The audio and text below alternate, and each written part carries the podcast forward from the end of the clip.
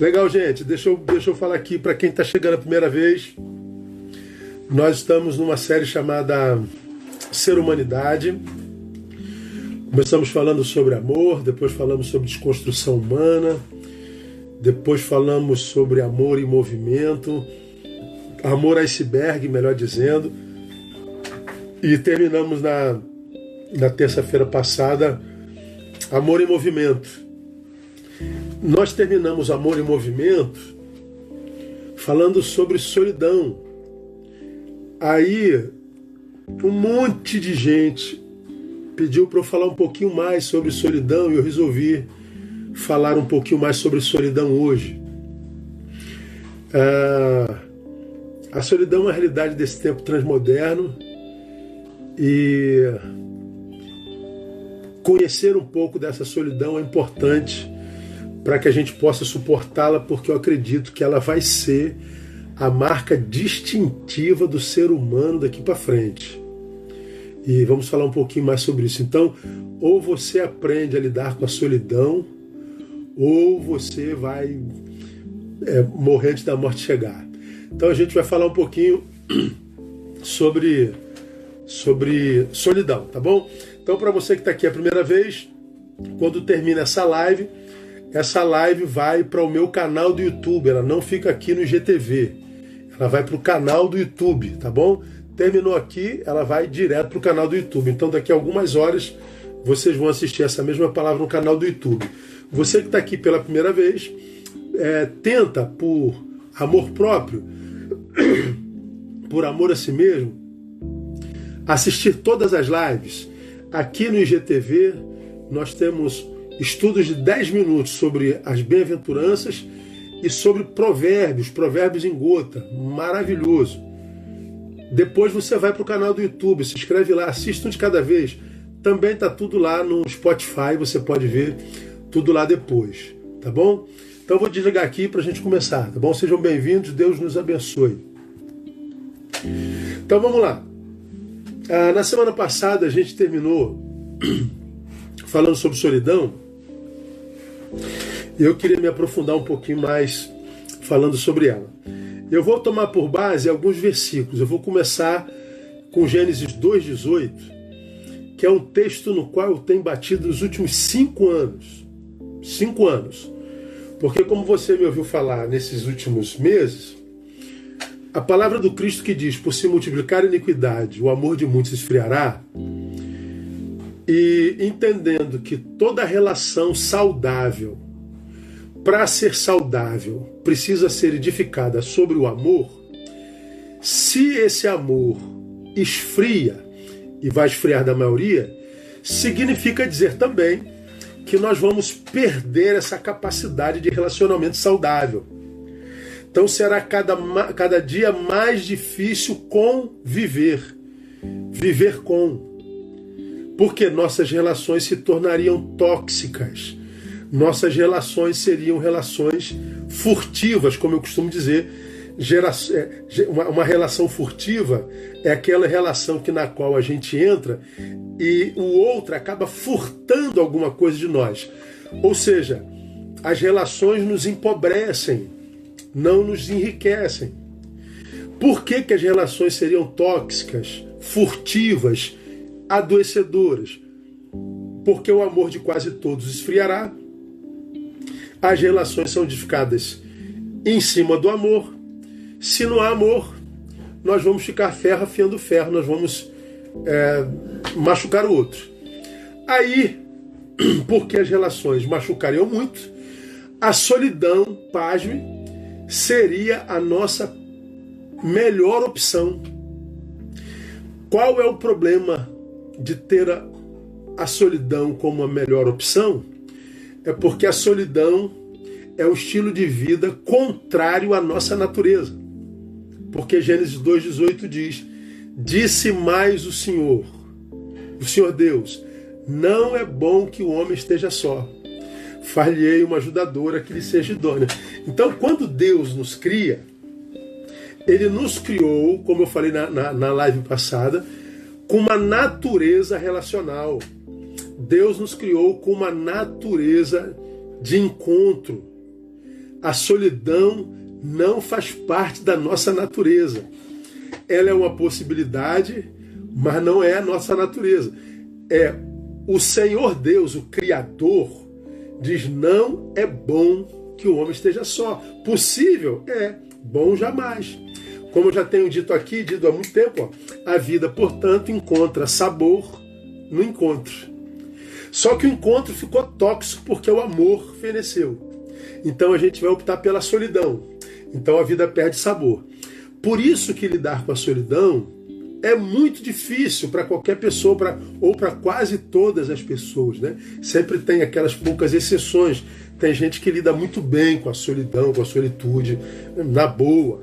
Tem gente que tem prazer no deserto e tudo mais. Isso não é antinatural, não. É, é, só não é comum, porque nós não fomos criados para a solidão. Então, Gênesis capítulo 2, versículo 18, lá no Éden, Deus está dizendo: falhei uma ajudadora que lhe seja idônea. O, o, texto idônea, uma ajudadora que esteja como que diante de si. Não é adiante. É, falhei uma, uma ajudadora que esteja como que diante. É como é uma ajudadora que permita a esse homem se olhar no espelho. Ele está dizendo: como é que eu posso me enxergar? É, olhando para o outro. Como eu já falei aqui no passado, né? Quanto de mim há no outro? Quando a gente se perde na vida, a gente pode se encontrar encontrando parte de nós no outro. Gente que a gente abençoou, gente para quem a gente compartilhou o nosso amor, gente para quem a gente compartilhou a nossa solidariedade, a nossa generosidade. A gente vai se encontrando no outro. É no outro que eu vejo meus defeitos. É no outro que eu sou alertado contra alguns perigos que eu não enxergo porque eu não estou bem naquele dia, naquele tempo. É no outro que eu compartilho minha alegria, como eu falei na semana passada, os troféus que eu ganho. É no outro que eu compartilho minha angústia. É, é no outro que eu vivo o evangelho, porque a Bíblia diz: levai as cargas uns dos outros e tereis cumprido a lei de Cristo. Então, viver o evangelho, cumprir a lei de Cristo, é dividir a carga um com o outro, ou seja, ser um facilitador da vida alheia. Então, é, é, quando é, a gente entende que por causa da qualidade do homem presente, sem amor, a solidão vai ser é, teoricamente a melhor opção, a gente está dizendo a gente vai ter que aprender a lidar com essa solidão.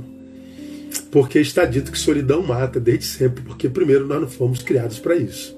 Tá bom? Então vai, vai, vai anotando aí que é para você não perder. Então não é bom que o homem esteja só. Todavia, me permitam ler outro texto para vocês. Primeiro Marcos 14, 23. Eu sei que um monte de vocês me ouvem com a Bíblia na mão. Marcos 14, 23 diz assim: ó, Tendo-as despedido, a multidão, subiu ao monte para orar à parte. Ao anoitecer, estava ali sozinho. Sozinho. Marcos 14, 23. Marcos 6, 47. Chegada a tardinha, estava o barco no meio do mar e ele sozinho em terra. Jesus de novo, sozinho.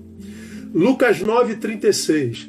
Ao soar esta voz, Jesus foi achado sozinho e eles calaram-se e por aqueles dias não contaram a ninguém nada do que tinham visto. Jesus sozinho, de novo. João 6,15. Percebendo, pois, Jesus que estavam prestes a vir e levá-lo à força para o fazerem rei, tornou a retirar-se para o monte, ele sozinho. Jesus buscou a solidão, a solitude, várias vezes.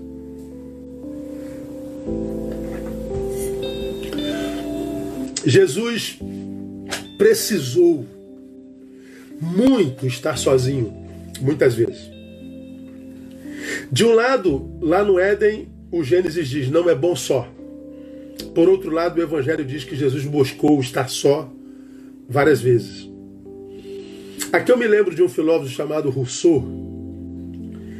Rousseau, ele, quando escreveu um de seus livros, ele disse que o estado de natureza do homem é solitário.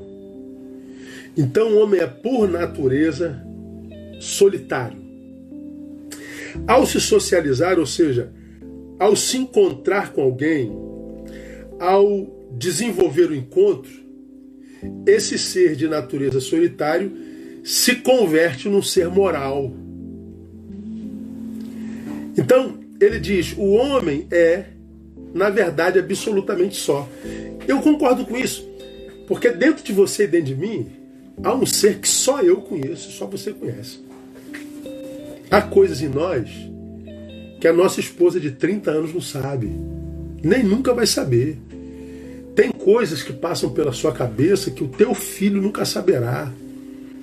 O teu melhor amigo nunca saberá. Mas por que, pastor? Porque você não confia? Não, é porque eu confio, porque eu amo. Que eu pouco disso. Existe um, um ser, um eu em nós, que é ininvasível. Não sei nem se existe essa palavra. Ninguém invade. Só Deus chega lá. E eu digo mais: existe uma área no nosso eu, no nosso ser, que nem a gente conhece.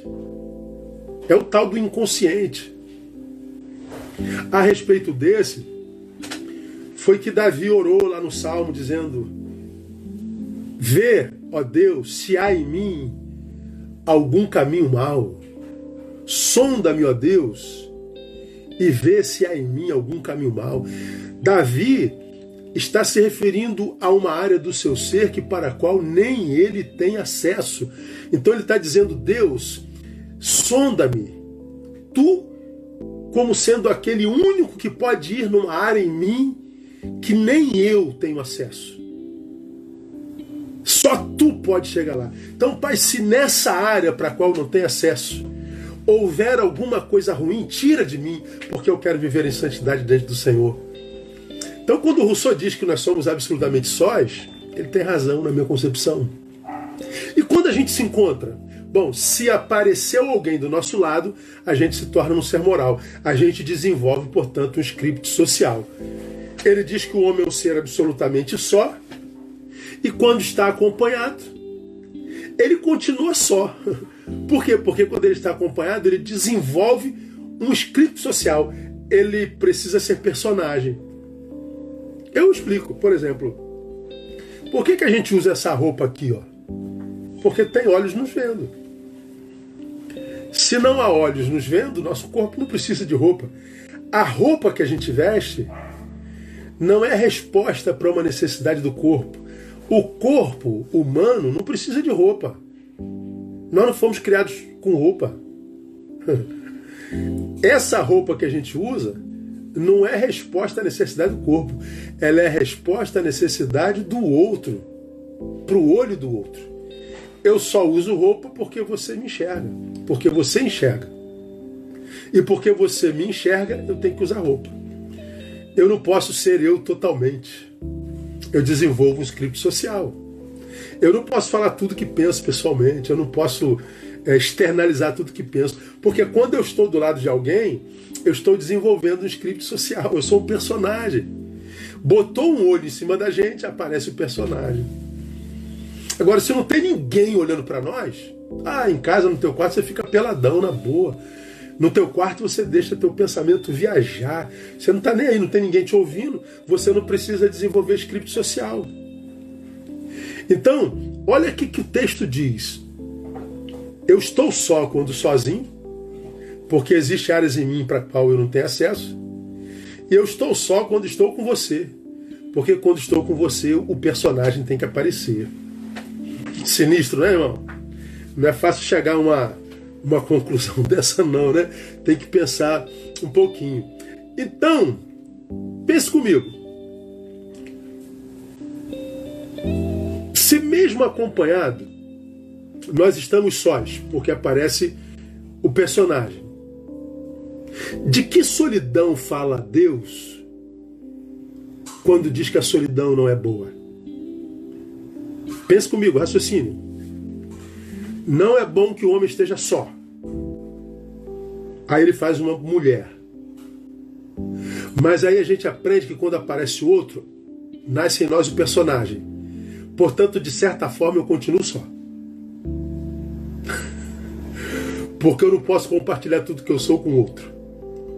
Há aquele ser em nós que só a gente conhece, que agoniza, que geme,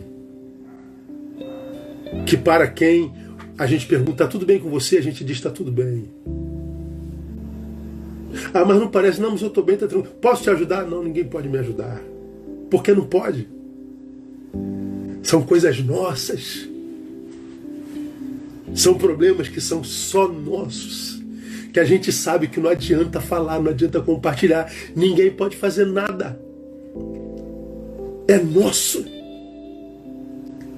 Então, esse ser sozinho é sozinho quando sozinho, e quando aparece o outro, ele continua sozinho. Ora, se a Bíblia diz que não é bom que o homem esteja só, de que solidão ele está falando? Se ela não pode ser matada. Ele está nos condenando à tristeza? Deus, quando diz que não é bom só, ele está nos condenando à vida sem sabor? Não. Calma, a gente vai explicar. Então a primeira pergunta: se mesmo acompanhados estamos absolutamente sós, de que solidão fala Deus quando ele diz que ela não é boa? Essa é a primeira pergunta. A segunda pergunta: se estamos sós, sozinhos e acompanhados, como é possível tornar a vida de alguma forma boa? Não é bom só. Eu estou só sozinho. Estou só acompanhado. Então como é que eu faço para transformar minha vida boa? Vamos responder essas duas perguntas? A primeira delas, se mesmo acompanhados estamos absolutamente sós, de que solidão fala Deus quando diz que ela é boa? Eu explico a vocês. Fala da solidão que, porque adoecida, só nega ao sujeito a possibilidade do encontro. Qual solidão que não é boa à luz da palavra, não é bom só? É aquela que adoece é uma solidão patológica que só nega o sujeito, impede o sujeito de se encontrar. Porque os textos que nós acabamos de ler diz que não é bom só, mas diz que Jesus buscou solidão. Uma solidão ou solitude que ele buscou, mas que nela não impedia de voltar para a multidão, de voltar para a vida. Qual é a solidão registrada no Éden? É aquela que a, nos acomete e adoece, que nos impede de voltar para o encontro. Então, anota, não é a solidão propriamente dita que faz mal, é o mau uso dela. E quando é que a gente faz mau uso dela? Quando a gente está adoecido antes dela. Não foi a solidão que adoeceu o sujeito. A solidão veio porque o sujeito estava doente. Mastiga aí com os dentinhos do cérebro.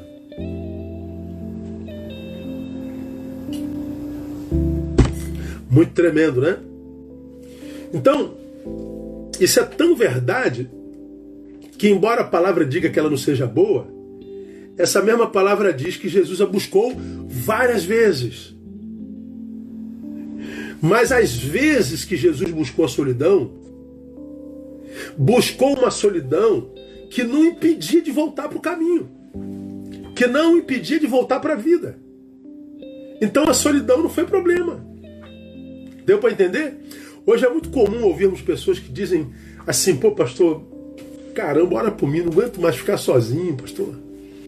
Pastor, pede para Deus um varão, pede para Deus para mim uma varoa, pede para Deus um companheiro, uma companheira, pastor. Eu não aguento mais ficar sozinho. Verdade. Mas eu e você também vemos um monte de gente dizendo, cara, eu tô cansado desse relacionamento. Tô cansado de estar de, de tá nisso, eu vou, eu vou largar isso, eu vou, eu vou chutar o balde, eu não, eu não vou suportar mais isso não, eu não aguento mais esse tipo de encontro, eu não, não aguento mais esse tipo de relacionamento, eu não aguento mais essa relação. Olha só, de um lado o sujeito diz eu não aguento mais a solidão, de outro lado ele diz eu não aguento mais esse tipo de companhia. Ora, se o poder da solidão em mim é em mim quando eu estou só. E a solidão é poder em mim quando eu estou acompanhado. Então, a, o poder da solidão em cada um de nós será a proporção da relação que nós temos conosco mesmos. Estou sozinho. Nossa, a solidão está me matando. Estou acompanhado. Nossa, esse relacionamento está me matando. Por quê? Está no relacionamento, mas continua sozinho. E por que está te matando? Por causa da relação que você tem com você mesmo. Não é por causa da relação que você tem com outro. Ou por causa da falta de relação que você tenha com alguém. Deu para entender? Então, a, a solidão exercerá o poder e influência sobre cada um de nós, a proporção da saúde que nós temos, saúde emocional, psíquica e existencial. Torna a dizer, não é a solidão que faz mal, é o mau uso que se faz dela. E nós mal utilizamos a, a, a solidão ou a solitude quando nós não estamos bem conosco mesmo. Agora, para a gente clarificar um pouco mais para vocês. Como é, pastor, que a gente usa mal a solidão? Quando é que estar em solidão passa a fazer mal porque eu a estou usando mal? Quando é que a gente usa mal a solidão? Primeiro, quando a gente imagina que o outro é o remédio para o fim dela. Não é. Eu tô sozinho, né? Tô. Não tô aguentando mais ficar sozinho, né? Não. Eu tô muito triste porque eu tô muito sozinha, pastor. É. Então como é que eu vendo essa solidão? No outro. Não é não. Não é não. É aí que 99,9% dos seres humanos dão errado nos relacionamentos. O outro vai resolver o meu problema. O outro vai preencher os meus vazios. O outro vai tapar o meu buraco. O outro é remédio para mim. Já está usando mal a solidão. Por que, irmão? Ninguém pode gerar plenitude em nós. Não por muito tempo. Não, não pode não. Ninguém tem o poder de preencher esse buraco que você tem de você. Foi Dostoiévski quem disse que o homem tem em si um vazio do tamanho de Deus. E é isso mesmo. É, Eclesiastes 3,11 diz que Deus nos criou e colocou em nós a ideia da eternidade. Colocou o fenômeno eterno. Ou seja, é, nós temos um mundo dentro de nós que é maior do que o planeta Terra, que é maior do que o universo. Você consegue viajar para fora do planeta e conhecer o planeta, mas você não consegue conhecer tudo que há dentro. O nosso mundo interior é muito maior do que o, o cosmos inteiro. Então, um ser finito como o outro não pode preencher todos os meus vazios. Só um ser eterno pode preencher um buraco do tamanho da eternidade. Então não há pessoas que possam preencher isso, não há coisas, riquezas, posses que possam preencher o nosso vazio, não há trabalho e vocação que possam preencher esses vazios. Tanto é que cabe a pessoa amada, cabe o amor pelo trabalho, cabe a casa própria que a gente tem, cabe o bom salário que a gente tem, cabe as viagens que a gente faz, e a despeito de caber tudo isso dentro de nós na nossa vida, nós ainda temos áreas que precisam ser preenchidas. Há vazios dentro de todos nós. Então, quando eu e você transmitimos ao outro a responsabilidade de preencher a nossa nosso vazio, quebramos a cara. O outro não tem esse poder. Ele pode fazer isso até por um tempinho, como acontece, por exemplo, como um apaixonado. Você já se apaixonou alguma vez? Que vem aquela paixão avassaladora. Você se encontrou com aquela mulher e aquela mulher se torna a tua vida. Aquele homem se torna teu mundo. Você respira essa pessoa 24 horas por dia, você passa 24 horas no zap com ela, você não dorme pensando nela, você mataria por ela, você morreria por ela. A paixão avassaladora que a gente diz é shakespeariana. É, é, essa paixão vai preencher você só por um tempo, ela não é definitiva não. Ela passa. É só no início. O outro se torna tudo, é tudo só por um tempo. Daqui a pouco vem as decepções. Eu gosto muito de uma definição de Leandro Carnal sobre sobre é, paixão. Sabe como é que ele define paixão? Paixão é uma infecção temporária para a qual o tempo é o remédio. Paixão é uma infecção temporária para a qual o tempo é o remédio. Então, eu estou apaixonado pelo outro, pela outra, eu estou infectado pelo outro. O tempo vai curando essa infecção. Paixão não é amor. Paixão não preenche, a não ser temporariamente, porque é uma infecção que o remédio se chama tempo. A gente vai se curar dela. Então aprenda por amor próprio. O outro não existe para trazer plenitude a mim. O outro não existe para trazer plenitude a nós. Se fosse assim, pense comigo, Eva estaria plena no Éden e jamais precisaria desejar ser igual a Deus, como mostrou desejar no seu diálogo com a serpente. Como que o diabo sabia que poderia haver em Eva o desejo de muito mais se ela estava plena em Adão? Porque Adão não planificava todo o desejo, toda a possibilidade de Eva.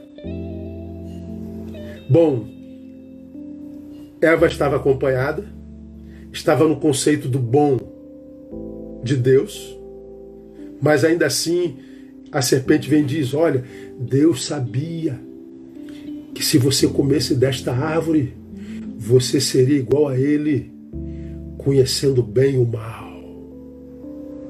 E ela diz: Opa, eu vou poder ser mais do que isso? Vai! E ela, na ganância de preencher essa possibilidade, ela degringolou tudo.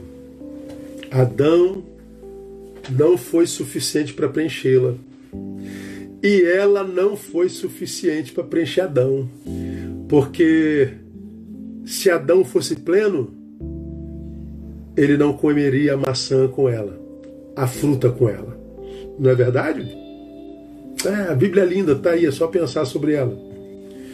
Mas o Senhor não disse que é no outro que a gente encontraria plenitude, pastor.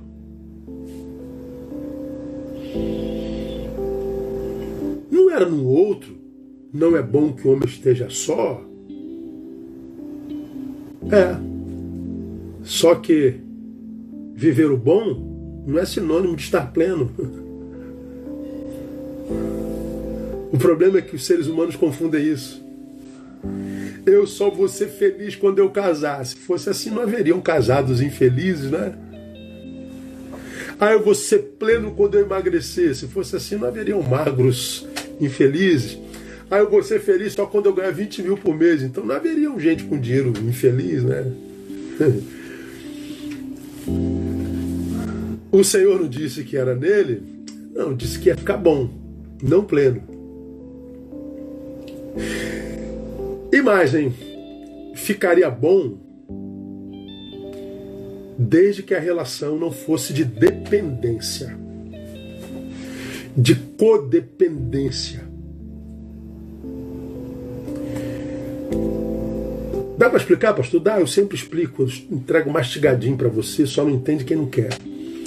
Existem pessoas que amam tanto o outro, o parceiro, a parceira, por exemplo, e permanece com esse parceiro mesmo sendo maltratado,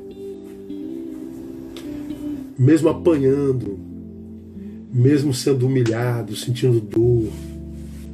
Aí vem essa alcunha, né? Mulher de malandro. O que é mulher de malandro? Gosta de apanhar, gosta de ser maltratada. A gente diz, meu Deus, como é que uma pessoa fica num, num relacionamento como esse? Como é que ela se permite?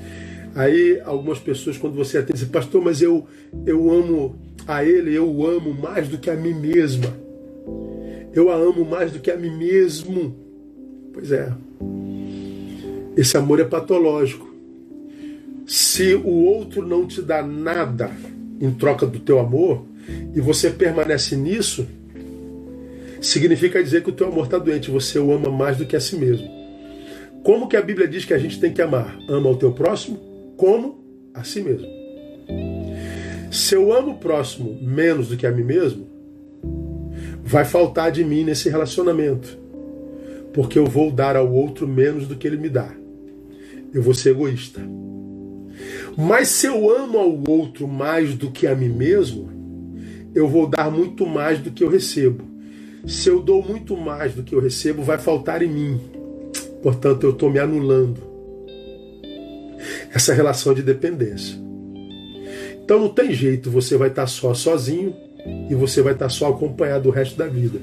Por quê? Porque esse outro nunca, jamais vai gerar o bom na tua vida. Nunca jamais vai gerar, aspas, plenitude na tua vida. Por quê? Se ama mais o outro do que a si mesmo, falta um na relação, falta você. Você se anulou por causa do outro. Então nessa relação de dois só tem um. Você não está lá integralmente, você se anulou. E se você se anula a ponto de viver essa relação de dependência, falta um no relacionamento. Então esse relacionamento, porque um se anulou e foi viver a vida do outro, é, vai continuar sozinho. Vai sofrer, sofrer, sofrer, sofrer, sofrer, até que este sofrimento chega ao ápice e você vai viver a solidão sozinho. O outro não existe para preencher o meu vazio. Ele existe para me ajudar a administrar os meus vazios com sabor. Porque depois da queda, nós não conseguimos mais viver plenitude. Sempre faltará algo. Sempre. E por que dizer que o outro existe por nossa causa? Por que, que dizer que o outro existe por mim é, é quase um pecado? Porque se eu digo que você existe por minha causa, eu estou me fazendo o centro do universo. Eu me torno alguém em torno de quem os outros existem. Isso é uma visão equivocada de si mesmo. Eu não sou o centro de, do universo. As pessoas não existem por causa de mim, não. Eu não sou a, a terra e nem o sol que, que gira em torno dele. Eu não sou, e nós não somos o centro do universo. Eu sou uma parte ínfima desse universo todo. Eu sou menos que um pó. A Bíblia diz que Deus reputa as nações como sendo menos do que nada. Imagina um ser humano como eu, como você. O mundo não gira em torno de nós, ele não gira em torno de cada um de nós. Nós giramos, se o universo gira, em torno de alguém. E nós giramos em torno de alguém. Quem é esse alguém? Em torno de Deus, em torno de Deus. Nós existimos para Deus, nós existimos em Jesus. É, é, todas as coisas existem nele e nele se movem. Então, eu não sou o centro do universo. Eu sou um, um, um, uma estrelinha.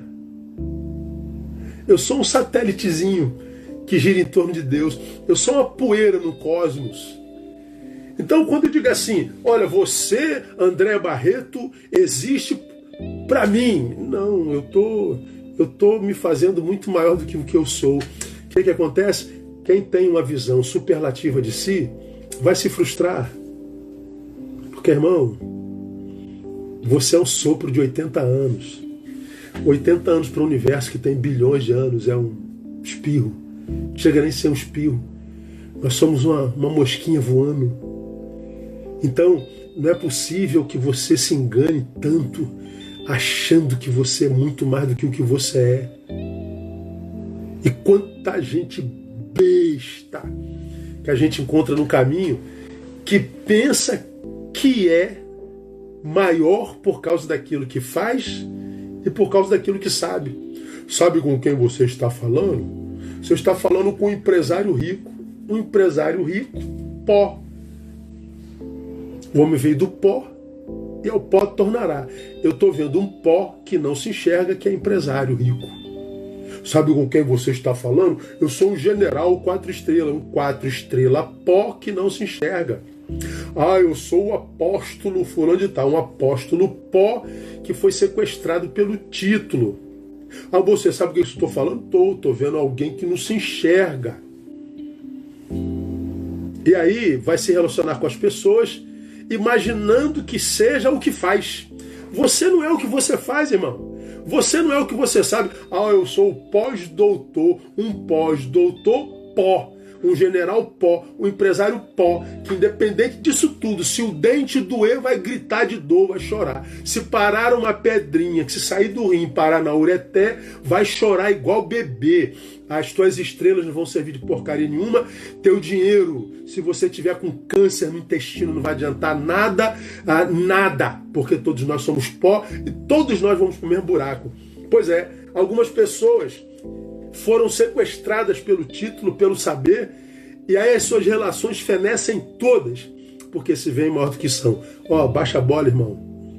Se você não quer ser vencido pela solidão patológica, quando você diz que o outro existe para você, mesmo que inconsciente sem maldade, você está tendo a visão equivocada de si mesmo. E mais, imaginar que o outro existe por causa de nós é reduzir o outro ao status de um subalterno. Eu me vejo maior e vejo o outro menor. Como eu já disse, ver o outro como um, um, um ser que existe para mim é reduzi-lo a um remédio. Eu estou com um vazio no peito e você é do tamanho desse vazio, então você existe para tapar o meu buraco. Ah, para com isso, irmão. Não me diga que eu existo para tapar seus vazios, seus buracos. Não me reduza a isso. Eu sou muito mais do que isso. Reduzir alguém a um remédio para minha enfermidade e necessidade é um reducionismo que se traduz num pecado sobrenatural, irmão. Não reduz um ser humano a um remédio para você, não. Não pratique esse reducionismo, não. Porque esse, esse remédio, que é quase um nada para você, não é nada mais, nada menos do que alguém com quem Deus sonhou tanto quanto sonhou para você. Esse remédio, esse ser que você reduziu a remédio, ele, é, ele, ele também é criado à imagem e semelhança dele. Não reduza ele a um remédio para você, não. Esse, esse ser que você reduz é alguém alcançado pelo pecado, mas tão amado por Deus que Deus mandou Jesus para morrer por ele. Não tira dele seu valor intrínseco, não além de ser alguém a quem Deus fez filho e para quem planejou uma história, não planejou para ser um remédio para você. Reduzir um ser tão importante e único, que é o ser humano, o outro, a um simples remédio para mim, é arrumar uma baita encrenca com o Criador, irmão.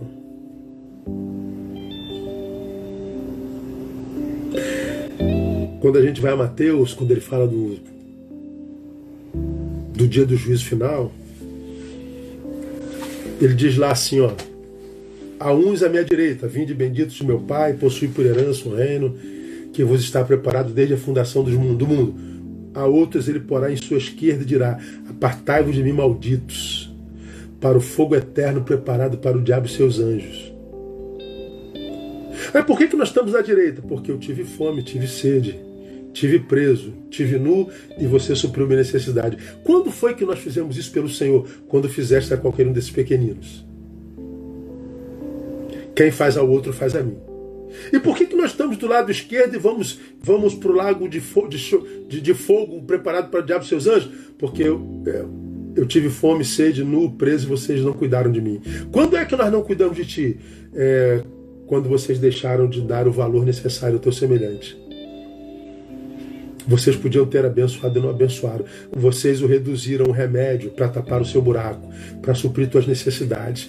Então, quando eu reduzo um ser humano a um remédio para curar a minha dor apenas, eu estou arrumando briga com o Criador. Quem reduz o outro ou superdimensiona o outro, está fazendo o quê? Está impossibilitando-se para um bom relacionamento, para um relacionamento saudável. Dá para entender? Aliás, existem duas formas, irmãos, de, de tornar o relacionamento uma impossibilidade.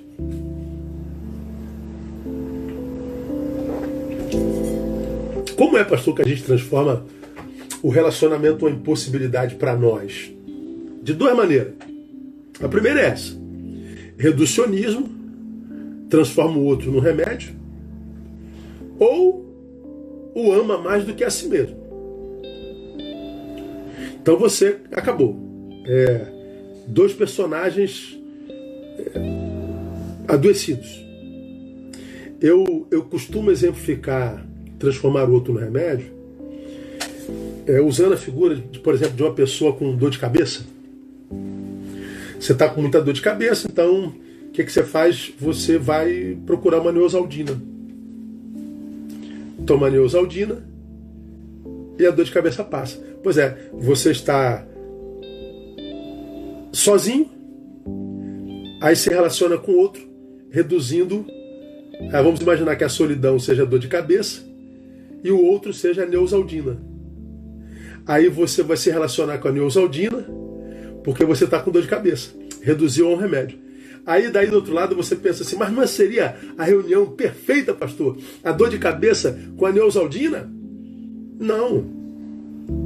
Porque se a Neusaldina se encontra com a dor de cabeça, a dor de cabeça passa, não passa? Passa.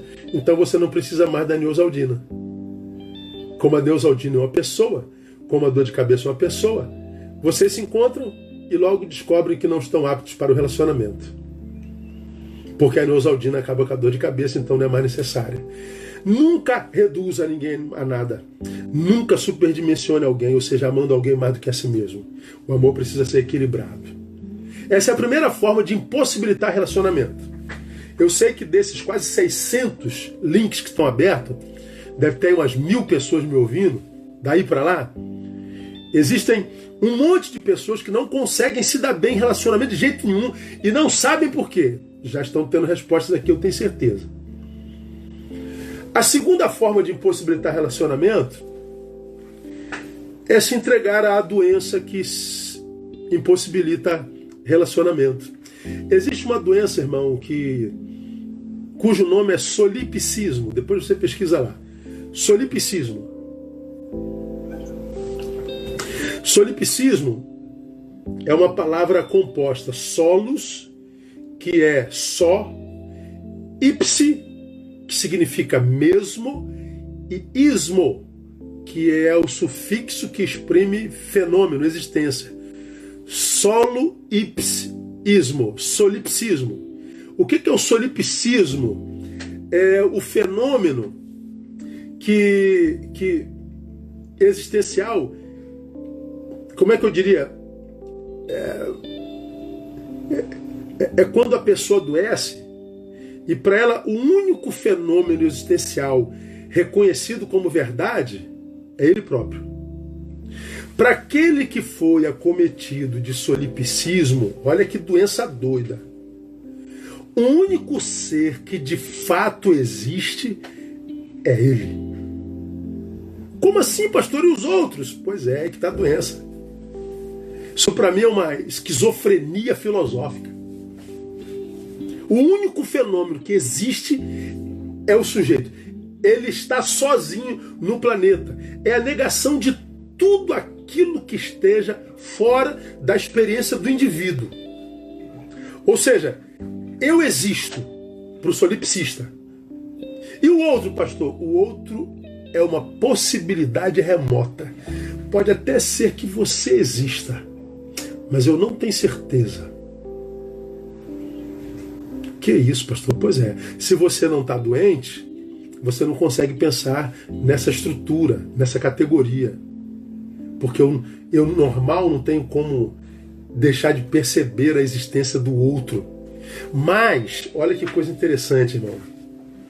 Quando a gente traz isso para o campo existencial, o solipsismo é nada mais, nada menos do que a total impossibilidade de convivência com aquele que se chama outro. O solipsismo é a incapacidade de convivência. Olha o que, que acontece nesse processo de adoecimento para o solipsismo. No início, olha que coisa interessante. A solidão é uma fatalidade. Você não buscava solidão. A solidão foi uma fatalidade. Essa solidão te adoece, essa solidão passa a ser uma necessidade. Você não consegue mais. Porque você adoeceu. Está impossibilitado para se relacionar. Dá para entender, irmão? O... A solidão ela é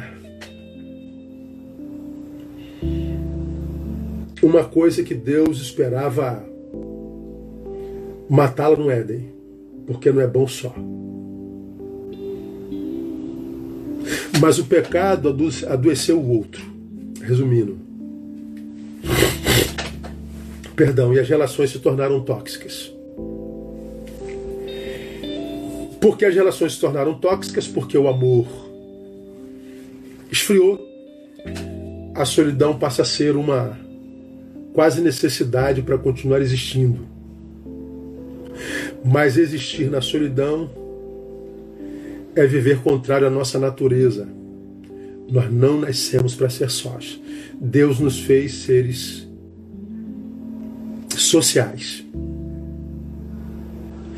E por que, que a gente não consegue se relacionar com o outro de forma saudável? Porque a gente imagina que o outro é o remédio para essa solidão. Não é mais. Não é mais. Se a gente pensa assim, a gente reduziu o outro a um remédio e a gente se fez o centro do universo. Impossibilitamos relacionamentos. Acaba que a solidão é uma fatalidade. Só que se a gente não lidar com essa solidão de forma saudável, ela nos adoece. Solipsismo. E aí ela passa a ser uma necessidade definitiva, um status quo definitivo. Nos infelicitamos para sempre.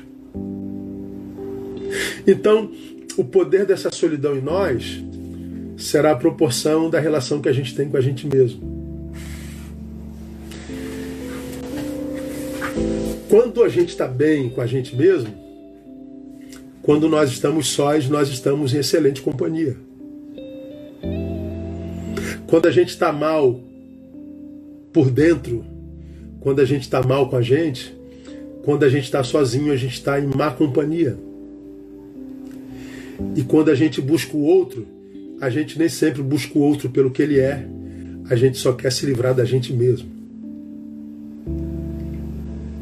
Muita gente se metendo em relacionamentos absolutamente mortais. E eu não estou falando só em relacionamentos amorosos. Estou falando que tantos de vocês se metem em comunidades absolutamente adoecedoras, igrejas absolutamente castradoras, adoecedoras, onde se pratica claramente o abuso de poder, onde você entra e tem que deixar o cérebro do lado de fora. Gente que entra em organizações, em festas, em baladas, em atividades coletivas que só fazem mal para a alma e quase todos dessa geração diz que estão indo se divertir um pouco. Então não, porque quando voltam, não voltam inteiros. Voltam bêbados, bêbados, voltam vomitados, defecados, voltam deformados deixando um pedaço precioso de si naquela comunidade, naquela, naquele ajuntamento, naquele relacionamento. E em cada relacionamento fica um pedaço teu em cada, em cada comunidade adoecedora fica uma parte tua. Daqui a pouco você é, é um ser que está todo, todo comido, todo deformado, nada consegue satisfazer. Por quê? Porque você, aonde foi nessas relações adoecedoras, deixou um pedaço de si. E o pior, trouxe um pedaço de um monte de gente que você nem conhece. Você trouxe energias do outro absurdamente adoecedoras, demonizadas, espiritualmente trevosas. E aí a tua vida começa a, a se degringolar e daqui a pouco nasce um ser em você que nem você conhece. Você não se conhece mais. Você não se reconhece mais. Seus amigos não te conhecem. Meu Deus, o que está acontecendo com você, cara? Você não era assim. Menina, o que, que houve contigo? Nem você se conhece. Por quê? Porque a busca do outro, a busca da comunidade, a busca das festas, não era busca nenhuma, era fuga. Você estava tentando fugir de si mesmo. Quando na verdade você não tinha que estar nessa festa, você não tinha que estar nessa comunidade, você tinha que estar mergulhado em si mesmo, tentando se encontrar e se curar. Se a gente faz isso na palavra e com a ajuda do Espírito Santo, a gente consegue. Porque eu duvido que você ouça uma palavra dessa e continue o mesmo. Eu duvido que você ouça uma palavra dessa e essa série Ser Humanidade e que essa palavra não te traga luz à alma e teu entendimento. Não tem como ouvir isso e, e ser o mesmo depois. Então, não abra mão da palavra de Deus, não abra mão da comunhão dos santos, relação com gente boa. Aprenda a perder gente para que você não se perca por causa dessa gente. Ame-se e cuida da tua interioridade, da tua alma, da tua psique, da tua transcendentalidade, para que quando você estiver sozinho, você esteja em excelente companhia. Para que quando voltar a se relacionar, não seja uma relação nem de dependência e nem de possessividade, de abuso de poder. É na palavra. Vamos terminar. Lamentavelmente, nosso tempo já se foi. Nós tínhamos duas perguntas a responder. Qual era a primeira pergunta, pastor? É ah,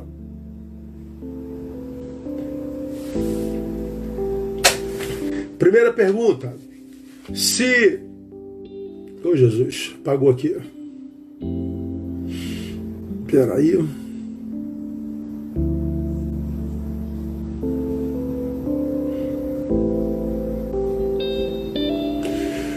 Jesus.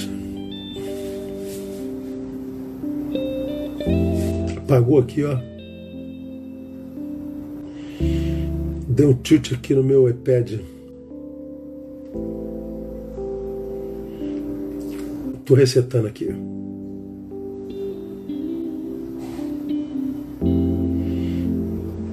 Vamos lá. Resetando.